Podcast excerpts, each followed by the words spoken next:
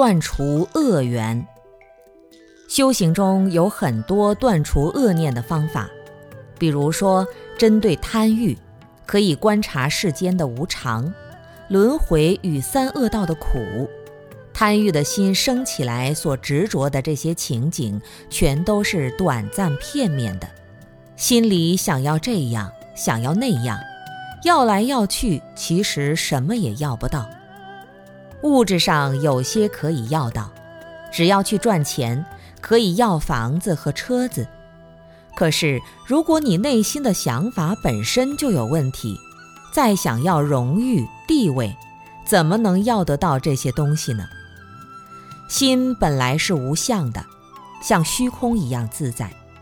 想多了之后，心已经向外去追求依赖，而不是心本身的状态。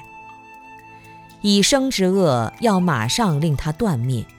如果不断灭的话，就会在恶的道上沦陷。习气是怎么养成的？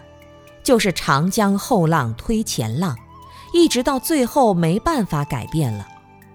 我们说江山好改，秉性难移。有些人很想修行，今天发现又臭脾气说错话了，在圣贤面前忏悔，磕头磕到脑袋都磕出血了。可是明天看不惯的时候，又拍桌子骂了起来。我们经常见那些赌博的人，输了以后觉得自己简直不是人，把自己臭骂一通，拿刀过来把小指头剁了。剁了以后，过了半年还是想赌，赌了又输，赢了他不砍指头，输了以后又把指头砍了。我看到一个人。砍了三根手指头，就剩下七根手指头了。没有修行的人，他一时兴起把手指剁了也没用，因为他的心一直没有在断除恶缘的道上。换句话说，真正想精进修行的人，断除恶缘是必须的工作。自己的恶都没有断除，怎么能修行？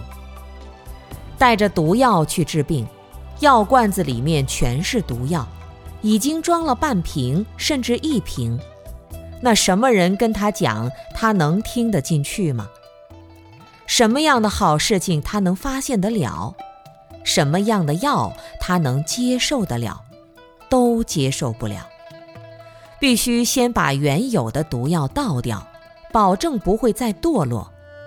如果原有的恶不令断灭，那就已经在堕落的路上，不是说将来会堕落，而是根本就没多少希望。